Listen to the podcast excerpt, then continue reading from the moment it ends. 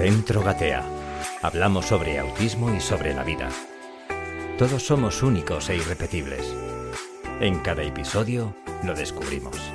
Con el patrocinio de la Universidad Francisco de Vitoria de Madrid.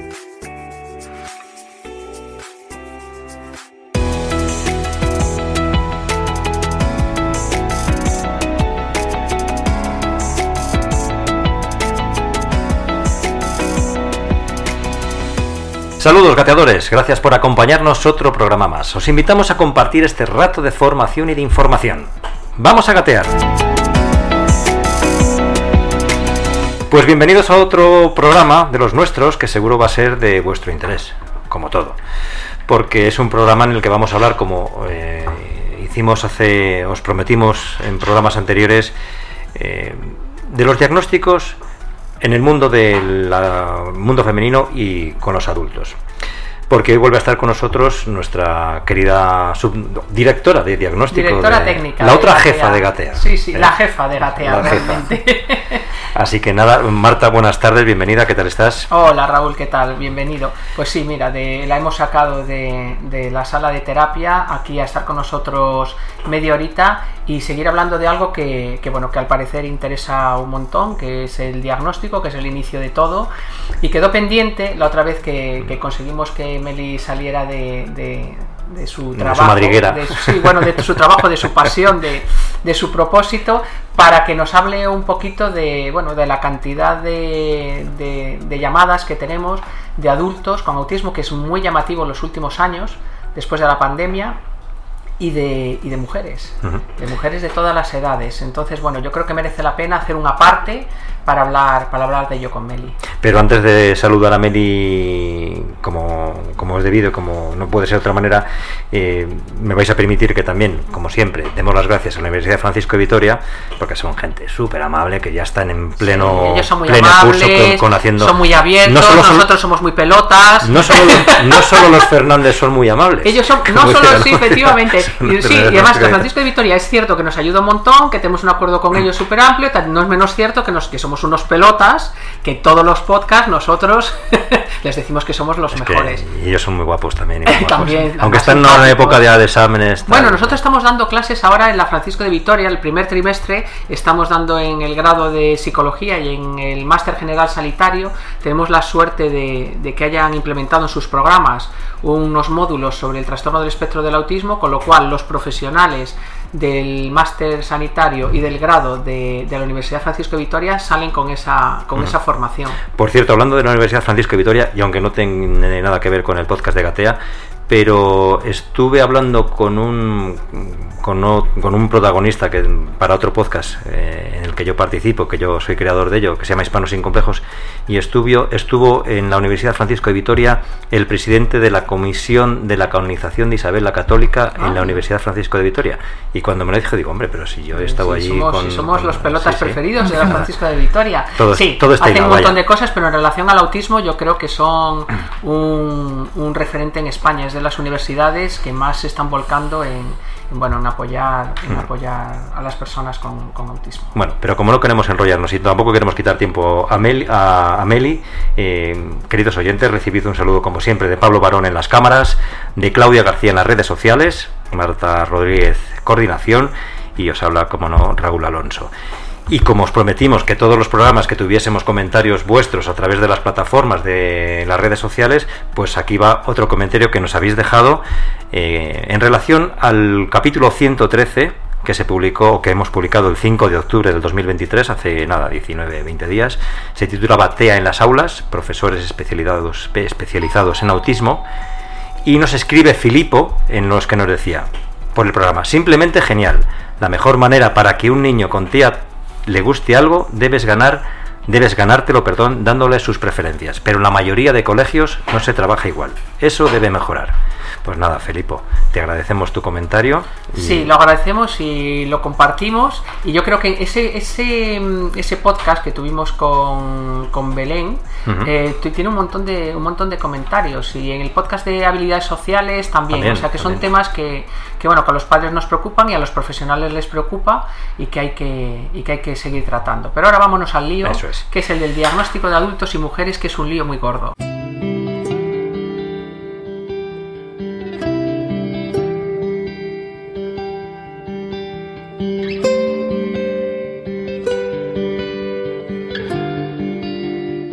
Meli, buenas tardes. Hola, buenas tardes. Bienvenida de nuevo. Muchas gracias. Ya era hora, otra vez. ¿eh? sí, sí, Oye, eh, el programa que estuvimos hablando del diagnóstico en general, se me olvidó preguntarte el DSM-5. ¿Qué es, por favor? Pues es el, pues es el manual de diagnóstico y estadístico de, de, enfermedades o trastornos mentales, ¿vale? Es el manual por el que los clínicos, junto con el CIE 10 y 11, eh, nos basamos para realizar los diagnósticos con unas nomenclaturas claras para que si yo lo diagnostico aquí en España, va a Francia, que tenga el, el mismo criterio diagnóstico que en Estados Unidos, que en Argentina, que en todo el mundo. Uh -huh. O sea es a nivel es, mundial. Es un, digamos, eh, el librillo por todos los. Bueno, es un manual, es así el ladrillo, más bien que el librillo, el ladrillo. sí, que lo, lo es de la, bueno, de la Asociación de Psiquiatras eh, Norteamericana y es por el que seguían. Os manejáis todos, todos los profesionales, por suerte, porque ¿Y os lo sabéis de memoria o consultáis? Hombre, lo consultamos, nos lo deberíamos debemos saber, gente tan pero, lista. pero, pero lo consultamos, lo consultamos. Bueno, eh, en el anterior programa que estuvimos contigo hablamos un poco de, del diagnóstico en general y quedamos para hablar de adultos y, y, en, y en mujeres. ¿Es más complicado el diagnóstico en, en, edades ya avanzadas? Mucho más difícil, mucho más complejo y mucho más heterogéneo, ¿vale? Porque cuando nos vienen los adultos, por ejemplo, eh, 40, 50 años, pues quieras que no, ya has pasado por un bagaje personal muy largo, donde muchas veces ya tienes otros diagnósticos previos, o trastorno de ansiedad, o depresión, o TDA, TDAH, o incluso otros diagnósticos que no tienen nada que ver con esto. Y algún día algún profesional te dice, ah, pues es que tienes algunas características que parece que puedas tener un trastorno del espectro del autismo, o ves en algún reportaje, o ves en las redes sociales, o lees algo y dices, uy, pues es que yo me parezco eh, mucho a lo que estoy viendo. Por ejemplo, a mí me vienen algunas personas que, que, han visto algún documental y dicen, es que viendo el documental es que me veo reflejado en, algunas, en algunos puntos. Yo nunca me lo había planteado, nunca tal, pero es que me veo reflejado en algunos mm. puntos. O yo tengo diagnóstico previo de depresión, o tengo diagnóstico previo de eh, trastorno por déficit de atención, pero yo creo que hay algo más, algún trastorno de la personalidad. Eh, o yo no estoy de acuerdo me han dado un diagnóstico de trastorno de la personalidad, pero yo viendo tal o leyendo, o me he estado leyendo tal, y veo que puedo tener características similares. Entonces, para nosotros los profesionales que nos dedicamos a esto, evaluar, eh, diagnosticar a personas adultas es muy complejo porque... Si antes era complicado. Si antes niños... era complicado, ahora ya, pues si antes echábamos muchísimas horas, ahora pues muchísimas más, por tres. Entonces es muy, muy, muy, muy difícil, muy difícil, la verdad. Eso, eso te iba a preguntar, ¿por qué acuden a vosotros los adultos? ¿Son conscientes a través de esa sobreexposición informativa que reciben a través de, de documentales, bueno, es que después del 2 de abril, en prensa. El 2 de abril, oye, que tiene una repercusión importante en todos, ¿no? Pero sobre todo en diagnósticos de adultos. En abril, que es el mes de, internacional del autismo, autismo, ahí tenemos en Gatea llamadas y llamadas de personas que se identifican con la información que se da en relación al autismo, que dices, oye, que es que yo doy cheque en casi todo. ¿Y, y todos esos casos que vienen son, son diagnosticados en autismo o no? No todo, porque, pero si yo quiero también hacer una puntualización de lo que ha dicho Marta, porque es verdad que después del 2 de abril, del Día del Autismo, del mes de autismo, de, de abril, también vienen eh, padres, madres, familiares que se le ha diagnosticado a alguien en la familia con un trastorno del espectro del autismo. Por ejemplo, yo ahora estoy diagnosticando a varios padres de chicos o niños que les he diagnosticado yo. Entonces ahora vienen los padres porque dices que yo tengo muchas conductas similares a mi hijo, yo tengo muchas conductas similares a, a, a mi nieto. Entonces estoy diagnosticando, eh, diagnosticando a padres, abuelos y familiares de, de, niños, de niños o adolescentes o incluso jóvenes adultos que, que, o yo, otro profesional, le ha dado el diagnóstico de autismo y también dicen, ojo, es que yo es que ahora sí podría comprender muchas cosas de, de mis vivencias, de, de, de, de, mi vida, que hasta ahora yo era una característica, pero es que a lo mejor es más, que no quiere decir que lo sea, ¿vale? Pero también vienen por ahí. Sí, es cierto que es que el autismo hay un componente genético muy fuerte. O sea, tienes que tener la predisposición genética, que después haya temas ambientales que hagan de catalizador para que esa predisposición genética eh, se, se, realice, no sé si esta es la expresión más adecuada, pero ahí lo, nuclear es, autismo, es, genético, con lo cual eh, también yo veo, ahora según estaba oyendo a Meli, veo la dificultad de que imaginaros que yo estuviera dentro del espectro del autismo, me costaría mucho ver que mi hijo lo está porque sus conductas no me resultan llamativas porque son mis conductas. No sé si me explico. y, el otro día hablábamos de si los padres somos los primeros que lo vemos. Yo recuerdo cuando a mí me llamaba la atención comportamientos de mi hijo que, pues hay familiares de, nuestros que no sé si tienen autismo, pero sí fenotipo ampliado después Meli nos puede explicar lo que es el fenotipo ampliado, que dices, pues es que a mí este comportamiento me parece lo más normal, que es lo que te llama la atención, pues que no quiere jugar con los demás niños, bueno, a mí me parece lo más normal no querer jugar con los demás si tú solo te lo pasas bien. ¿Sabes lo que quiero decir? Que al haber un componente genético, hay a veces que padres que, que tenemos o tienen fenotipo ampliado nos cuesta ver esa dificultad en nuestros hijos porque para nosotros no es una dificultad, es nuestra forma de ser con la que hemos breado y hemos, nos hemos defendido con no poco sufrimiento en la vida para ser autónomos, ¿no? Entonces, lo que sí se está dando ahora es que no solo hay el fenotipo ampliado, sino que los padres vienen de, oye, perdona, que es que yo, es que, es que si mi hijo lo que tiene es autismo, entonces también lo tengo yo. Y en no pocas ocasiones es, es, es, verdad, pero pasa que, bueno, ahora lo explicará Melis, capaz que vienen con un bagaje que hace que tengan depresión, trastorno de ansiedad y un montón de comorbilidades que, que, como dice Melis, es como una cebolla que tienes que ir sacando, esta parte es un trastorno depresivo, esto es un trastorno de ansiedad, esto es un trastorno obsesivo compulsivo, esto es un no sé qué, que son fruto de una vivencia, a mí se me antoja horrible, de una persona que tiene autismo y tiene que sobrevivir sin apoyos en un mundo eh, muy complejo, donde la habilidad social es casi imprescindible para sobrevivir y ellos no la tienen.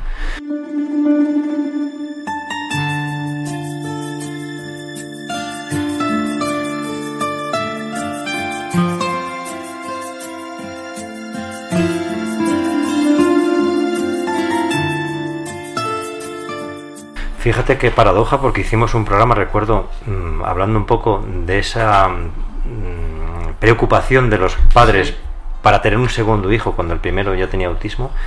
Y fíjate eh, que los padres es al revés, se vuelve se vuelven las tornas. Es como, es como es inverso, o sea, me preocupa tener un segundo hijo porque quiero que mi hijo no esté solo en el mundo. Y a lo mejor el que es autismo desde hace 50 años soy yo. Sí, soy yo, pero que, bueno, Mel y yo lo hablamos un montón. O sea, qué vida más complicada ha tenido que tener esa madre, ha tenido que tener ese padre que ha llegado aquí y que lo tiene y que lo tiene. Y bueno, ahora nos explicará Meli, porque claro, yo no lo sé, porque no he vivido eso, pero me imagino que sentiría mucho alivio. Meli, por alusiones. Pues sí, la verdad que pues muchos de los padres de, de, personas con un diagnóstico de TEA, cuando se les dice que ellos también tienen ese diagnóstico de TEA, la gran mayoría, no todos, sí que es como, uff, vale, ahora ya puedo explicar o ya comprendo por qué soy así o por qué actúo de esta forma, por qué no me gusta esta otra cosa o por qué me pongo nerviosa ante esta situación, ¿vale? Entonces eh, es verdad que muchos de ellos sí que sienten un gran alivio de, otros no tanto, otros mm, se culpabilizan de, jo, lo tiene por mi culpa, porque lo tengo yo, ah, entonces lo, lo, tiene él también. Ah, claro. Entonces, claro, entonces estamos ahí en esa dicotomía, ¿vale? Es verdad que eh, sí que eh, luego hablaremos más de las mujeres, pero cuando son las madres las que tienen el trastorno del espectro del autismo, sí que yo lo que veo sí que es un alivio, de, vale Vale, ya entiendo muchas cosas de, de, las que me ocurren, de las que me han ocurrido y yo comprendo por qué comprendo tan bien a mi hijo, por qué soy la que soy capaz de llevar tan bien a mi hijo. Vale, entonces eso, los hombres ahí tenemos esa dicotomía. O sea que sí que hay casos que padres descubren Mm. Eh, que son ellos, claro, y por eso tendrán una conexión más especial con el niño, con el hijo que tenga que tenga el, trastorno del autismo. Claro, efectivamente. Ah. Y en cambio hay otros casos que aunque lo tengan los dos, sigue es como una barrera, porque son los dos tan rígidos, tan similares que no llegan a conectar. Mm. Entonces, claro, es que aquí como... no, lo que sea igual eh, es compatible. Normalmente es lo diferente, lo que, lo que es compatible. Dos personas rígidas, Chocan. Eh, si dos personas, exacto. A lo mejor en la habilidad social y en, que ninguno de los dos quiere mucha vida social, a lo mejor ahí se, pues, sí se pueden encontrar. Pero claro, hay otras dificultades que juntas son... Hmm. Lo que, lo que nos explicaban en física cuando éramos críos, los polos contrarios se atraen, ¿no? Sí, sí. Ah. ¿Os habéis encontrado casos de, adultos que han triunfado en su vida social, laboral, que han tenido éxito o no, o no se dan esos casos? Tanto como triunfar. En la vida social me refiero al laboral. Eh, mi trabajo tengo suerte. Laboral, en Silicon Valley dicen que dicen, dicen, nosotras nunca hemos ido a Silicon Valley, pero dicen que Silicon Valley está lleno de. No digo que sea un recursos humanos, de autistas, relaciones públicas. Hombre, eh, yo no diría que la gran mayoría, porque ya el, autismo es, es, muy diverso y muy espectral, ¿no?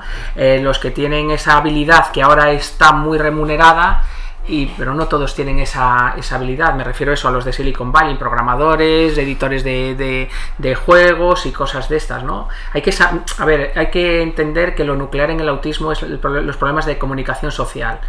Y en la vida laboral lo social es muy importante. Tú puedes ser, trabajar muy bien en, ser muy buen médico, o trabajar muy bien en banca, o ser muy buen mm, por ejemplo, Meli, pero para Meli la habilidad social de hablar con los padres, de hablar con los compañeros, de coordinar un equipo, de tomarte un café, de ir a una cena. Quiero decir, la vida laboral no es solo, no solo vida profesional de hacer bien una tarea.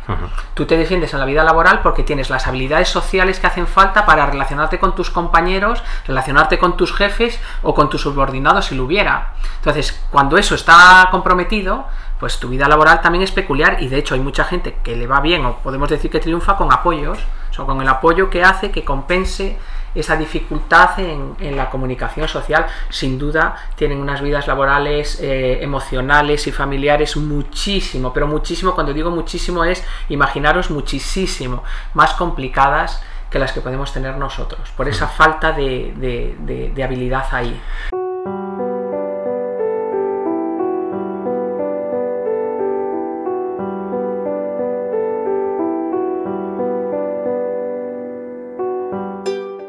Una pregunta que a lo mejor es absurda, a lo mejor Meli y Marta me la, me la sabía resultar porque se me acaba de ocurrir. Verás, la pluma. De miedo. Eh, yo recuerdo cuando éramos nosotros en nuestras edades, cuando teníamos 9, 10 años, salíamos a la calle a jugar con el balón, a, escondite, a lo que fuese. Y ahora los jóvenes, la, la adolescencia, se meten en casa a jugar con sus maquinitas, no salen. Eso es. No, a lo mejor no tiene nada que ver, vaya. Pero potencia que los que son autistas, los niños que tienen autismo, se potencie y aumente más ese, esa no relación social, esa interacción social como podíamos hacer nosotros. No sé si. A mí me, parece que es más fácil. O sea, yo empatizo en la medida de lo posible y siempre he intentado meterme en la cabeza de, de mi hijo, algo que todavía no he conseguido. Yo eh, veo a Jorge con mucha más facilidad para relacionarse a través de YouTube con gente y veo a chicos de Gatea con mucha más habilidad porque tu cara, tu mirada me, perturba, o sea, me, pone nervioso, me hace que me tenga que, regular un montón. Y toda esa energía que utilizo para regular tu presencia física, tu mirada, pues cuando tengo una maquinita no tengo que gastar la energía así, entonces yo prefiero chatear contigo, prefiero relacionarme contigo en redes sociales. ¿Qué ocurre? Que vale que tú estás más cómodo, pero que en la vida real, en la vida laboral y en la vida familiar, lo presencial es lo importante y no lo estamos entrenando. No sé si estás de acuerdo conmigo. Sí, totalmente. En Gate hay varios chicos que a nivel de con redes sociales, por videojuegos, con por Twitch, por diferentes plataformas, ellos tienen su canal de Twitch, eh, conversan o por Discord, conversan tal, pero luego en el tú a tú, en las relaciones sociales es cuando, uh, ¿vale? Porque es mucho más fácil eh, poner un mensajito, eh, más sencillo que cara a cara, de tener que estar atento a muchísimos estímulos que además no me interesan nada. Eso es un tema que me interesa, que estoy jugando a ello, estoy interesado en ello y además no tengo que interpretar muchas situaciones. Entonces, hay muchos, yo mm, tengo tenemos varios chicos, adolescentes y adultos. Vamos. bueno, te metes en redes sociales o te metes en esas plataformas que con Meli ha dicho que yo desconozco, eh, para hablar con gente que le gusta lo mismo que a ti. Claro. En la vida real eso no ocurre. Si hay una dificultad en autismo también es que tengo un repertorio de intereses muy reducido. ¿Cómo voy a ampliar el repertorio de intereses si solo me relaciono con gente que tiene los mismos intereses que yo? Y eso no ocurre. ¿Sabes? Fíjate, yo le daría la vuelta a tu razonamiento. Es, es posible que chicos que han nacido normotípicos o presuntamente normotípicos de tampoco relacionarse, de tampoco estar en la calle y de estar manejando siempre las cosas a través de, aplicaciones. Y hablando, encerrando su habitación, pero relacionándose con gente que solo tiene que ver con sus intereses, no estén mm, no desarrollando esas habilidades, como puede ser, pues eso, teoría de la mente, como puede ser funciones ejecutivas, por ejemplo, en funciones ejecutivas, la inmediatez de una aplicación. Las personas con autismo tienen problemas en funciones ejecutivas porque nacieron con esa dificultad. Y yo muchas veces hago el razonamiento de cuántos niños que han nacido normotípicos no están desarrollando esas funciones ejecutivas que se desarrollan después de nacer también porque están manejando la maquinita y esas habilidades no se están desarrollando. Es decir, no, no porque vayan a desarrollar el autismo, que el autismo se nace con él, pero solo simplemente que es que esta no relación social en presencial está haciendo que, otros chicos no estén desarrollando habilidades que es muy, que es muy importante que, desarrollen. Y ya para terminar este, este apartado del diagnóstico en adultos, cuando se le diagnostica a un adulto, ¿después qué? Después que, pues, dependiendo... Terapias. Pues dependiendo un poquito eh, las necesidades con las que tenga y también la demanda, porque a lo mejor sí que pues es necesario. Yo creo que sí que es importante eh, una terapia por lo menos para asumir el diagnóstico. Por primero tienes que asumir y comprender el diagnóstico, porque muchas veces te diga o te diga yo el trastorno del espectro del autismo, te lo explique y tal, pero es que no es algo que tú te lo diga y ya ya ya lo he asumido, ya lo sé. No, no, es que conlleva mucho más allá, sobre todo eso y, y evidentemente, y como hemos dicho en otros podcasts y demás, eh, para tener un diagnóstico de trastorno del espectro del autismo tiene que discapacitar un poquito para la vida cotidiana. Entonces, si necesitas apoyo, pues eh, quizá necesitas terapia psicológica. Yo, eh, en, en, los casos de adultos, sí que se deriva a terapia psicológica que sean preferiblemente especialistas en autismo. No me vale cualquier psicólogo clínico, sino que sean especialistas en autismo y que sepan hacia dónde trabajar, lo que mirar y sobre todo, pues como ha dicho Marta, es que muchos nos vienen no por el diagnóstico de autismo, sino porque tienen una depresión severa muy grande, un trastorno de ansiedad, un trastorno obsesivo compulsivo, están muchos con medicación, entonces claro, no es solo el autismo, es el autismo y todo lo que hay alrededor, esas comorbilidades.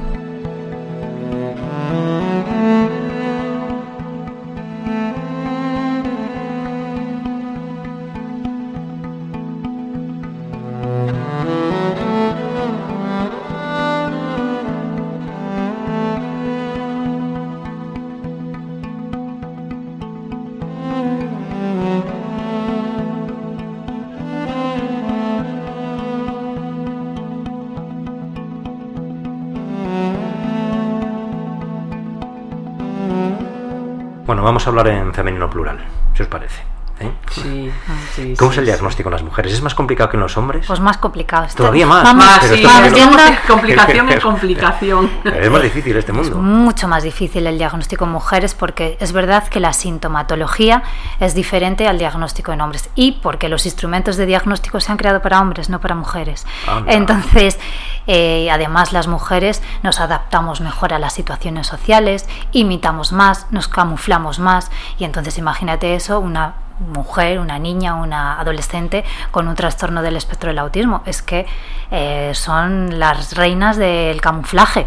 Eh, entonces, eh, muchas vienen muy tarde a diagnóstico, se diagnostican mayoritariamente en adolescencia o en adultez y niñas pequeñas o son de grado 3 o nivel 3 o si son las de nivel 1 grado 1, pues se diagnostica lo que... O sea, que es como una autodefensa de ellas que dicen yo... Bueno, el cerebro masculino y el cerebro femenino son diferentes. No me voy tienen esa habilidad, o sea, tenemos esa habilidad y también ocurre en, super, en, altas capacidades, se diagnostica menos altas capacidades a las mujeres que a los hombres porque nos camuflamos mejor. Entonces ese camuflaje hace que se, que se retrase un montón, el, o sea, va en nuestra contra en este caso, hace que se retrase un montón el diagnóstico, lo que dice Meli, dice que las pruebas diagnósticas y las muestras que se cogieron desde el principio de los tiempos, desde Leo Kanner, eran muestras masculinas.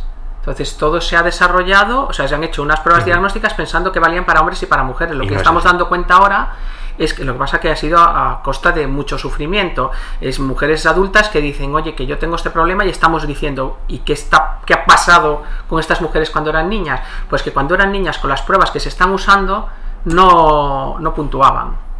Entonces, pues ahora hay un movimiento eh, en relación a esto pidiendo que se cojan otras muestras y que se desarrollen otras pruebas para hacer una criba muchísimo antes y poder ayudar a esas niñas para que tengan el tratamiento que tienen que tener en atención temprana para que cuando lleguen a la adolescencia y a la edad adulta tengan un montón de herramientas para, para tener una vida lo más autónoma y funcional posible. ¿Y se está evolucionando en ese, en ese diagnóstico en mujeres? Sí, sí, se está evolucionando a nivel internacional, sí que se están sacando cuestionarios, herramientas y, y quizá más adelante hay otros criterios para, para el diagnóstico de, de mujeres con trastorno del espectro del autismo. Yo creo que sí que se está haciendo un paso importante. También es verdad que las mujeres con TEA, también ellas que han creado este movimiento que dice Marta, donde estamos aquí, somos nosotras y somos así, ¿vale? Entonces eh, tenemos que tenerlo en cuenta y y lo mismo que pasa con los adultos, con las mujeres, pues es que muchas eh, el diagnóstico diferencial es muy difícil porque,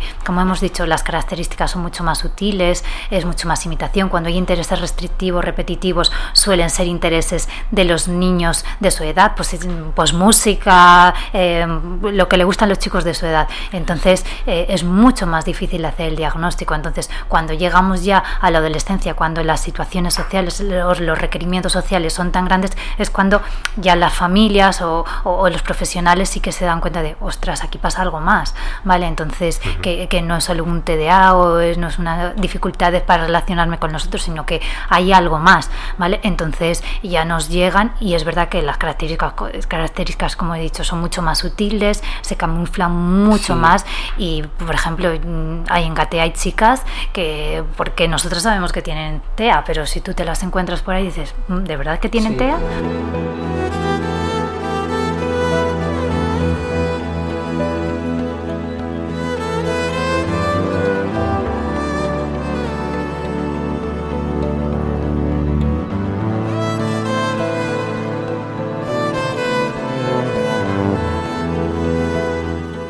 La capacidad de imitación, Mm. si es que al final tienen un montón de diálogos aprendidos, que yo digo, pero si es que ha dicho esto y aquello, dice ya, pero lo dice constantemente, o sea, ella como que llega a un sitio, aprende cómo se tiene que desenvolver en ese sitio y lo replica y lo replica y lo replica, pero no es algo que salga de forma natural, espontánea y adaptada al contexto y a las personas, Muchas- sino que es algo aprendido. Muchas lo que dicen es de yo antes de esta situación, yo eh, en mi cabeza me hago un esquema de todo lo que puede pasar y lo que tengo que decir en cada situación. Claro, imaginaros el esfuerzo tan grande que es para ellas. Hablan de eh, agotarse, sí, de- se claro, se agotan. a nivel social Claro. porque claro, cada Claro, situación claro. es un estrés brutal, pero muchas eh, parece que pasan eh, pasan bien, pero realmente lo están pasando muy mal. O sea que aparte de, de ya de su trastorno, eh, toda esa presión que se mete en ellas mismas Sí. psicológicamente eh, esa para habilidad camuflar- de imitación y esa habilidad de, de camuflaje al final juega en su contra porque Claro. lo que está es retrasando retrasando un diagnóstico. Eh, lo cierto es que Claro que por eso hay menos mujeres diagnosticadas. Claro. Hay más, perdón, hay más diagnosticados hombres que mujeres. Sí, el- la- Precisamente por lo que me estáis La contando. media es de cuatro hombres por una mujer, pero sí que es verdad que esto yo creo que dentro de poco va a cambiar. Tiene que cambiar, sí. Va a cambiar. Sí, sí.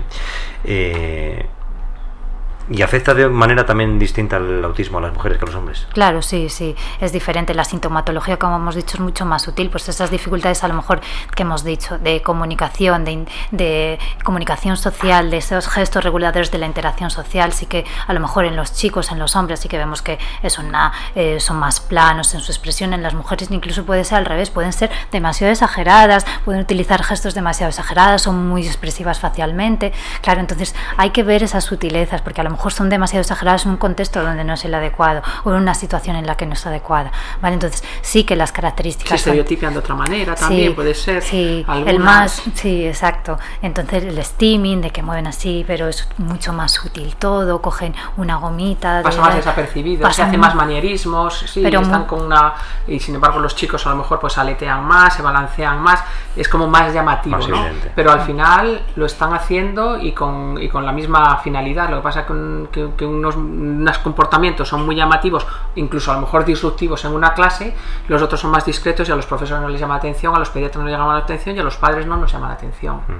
O sea que tenéis que hurgar mucho. Mucho, muchísimo. Si en el primer programa dijimos que empleabais muchísimo tiempo en diagnosticar un caso de autismo Del en tiempo de esto no mujeres, quiero ni hablar, Raúl, del tiempo que le dedica a esto no quiero ni hablar. Mm, Muchísimo.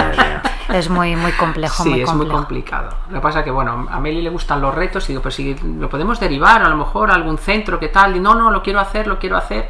Aunque sea a base de, pues, de mucho más trabajo. ¿no? Para los adultos sí que es importante tener en, eh, algún psiquiatra especialista de referencia, porque muchas veces nosotros mm, se nos va más allá de lo que nosotros podemos llegar, entonces sí que es importante tener un psiquiatra especialista de referencia.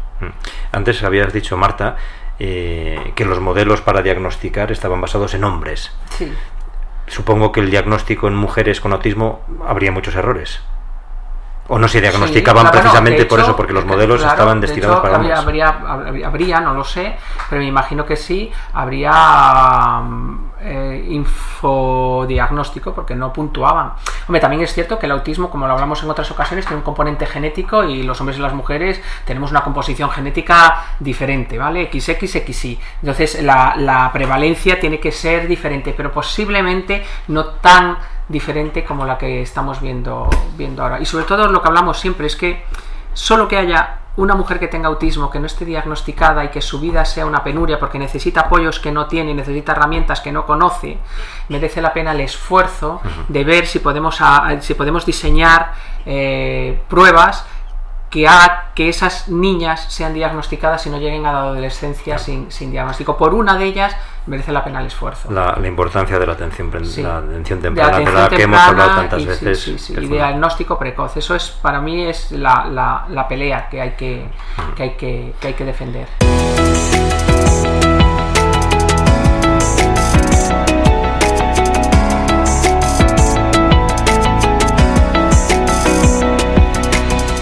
Yo no sé si nos ha quedado algo más en el tintero, seguro, Sí, que, seguro, que muchas cosas, pero como... No le digas que no, que si no, no vuelve.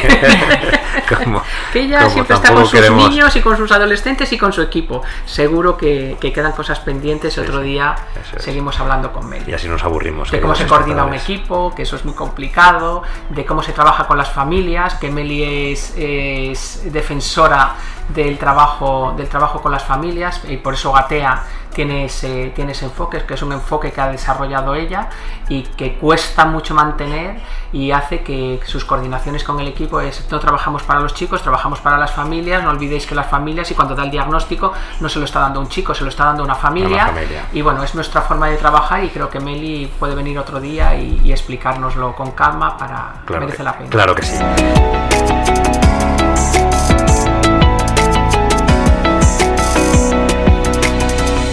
Pues muchísimas gracias, Meli, que es un placer escucharte. A vosotros. Ya sé que te hemos quitado mucho tiempo y, No. ahora tienes que volver a tu despacho, a tus quehaceres.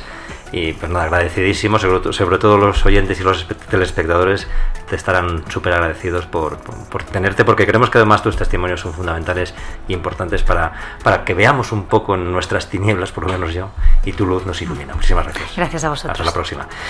Marta Rodríguez, que, qué maja es Meli, ¿eh? Oh, La verdad que sí, ¿eh? Qué maja es, Sí, por porque favor. es, sí, sí, sí. Además es que es cierto que es una persona que es una persona muy empática y esa empatía la mata porque, a ver, al final las familias lo pasamos muy mal y ella lo pasa muy mal. Cuando da el diagnóstico, cuando los padres lo estamos pasando muy mal por una circunstancia en concreto, eh, ella lo sufre de verdad, o sea, la vemos, la vemos pasarlo mal. Y luego con su forma de hablar tan dulce, tan tierna, Eso sí, hace que, hace que lo malo es sea, sea, sea menos mal. es para compensar mi, mi tono y, mi, y, mi, y y mi forma de hablar. Sí, la verdad que sí, que una suerte tener. La verdad es que tenemos un lujo en Gatea, queridos amigos, del equipo que tenemos. Es increíble, la verdad que sí. de la verdad que profesionales. sí, sí. Meli ah, fue la primera y atrae a personas como ella y de ahí el equipo que tenemos en Gatea. Sí. No hay otro misterio. Seguro que todos los centros especializados tienen un equipo estupendo, pero como el nuestro no. Seguro, pero Como el bueno, nuestro no, ya lo digo yo, el- hombre. eso, eh, pues, seguro que son, que, que son equipos estupendos. Y yo siempre lo digo en Gatea, nosotros no competimos con ningún centro, No, colaboramos con todos los centros y hacemos lo que hacemos con los chicos con autismo. No nos comparamos con los demás, nos comparamos con nosotros Nosotros mismos. mismos. Queremos que Gatea en el 2024 sea mejor que en el 23 y en el 23 está siendo mejor que en el 22. Entonces, bueno, esa es, esa, esa es nuestro enfoque y nuestra forma de trabajar, es superarnos a nosotros mismos y colaborar con todos los que tengan el mismo propósito de ayudar a Que- familias que eso tengan es. una persona Que por eso autismo. todos los centros de especializados en autismo les damos la Están enhorabuena, invitados, las gracias y les animamos a que sigáis trabajando como hacéis, que sois fundamentales, que somos todos muchos más, fundamentales. la verdad que sí. Y que todos somos una piña. Eh, para que que, sí. las Y personas que tienen el TEA, más. autismo, efectivamente. Muchos más centros. Pues Marta, muchísimas gracias y hasta la próxima. Un beso muy grande. Gracias Raúl, hasta el próximo jueves. Que- Aquí te quiero ver. Hombre, como clavos. Aquí a las- jueves a las 3 de la tarde, Aquí estamos, aquí estamos. Muchísimas gracias, Marta. A ti. Queridos oyentes gateadores, espero que os hayamos informado y os hayamos entretenido y que os haya sido muy útil este programa. Ya sabéis, disculpad mis errores y mi ignorancia. Oyentes gateadores, un saludo enorme. Os animamos a seguir gateando porque para caminar primero se tiene que gatear.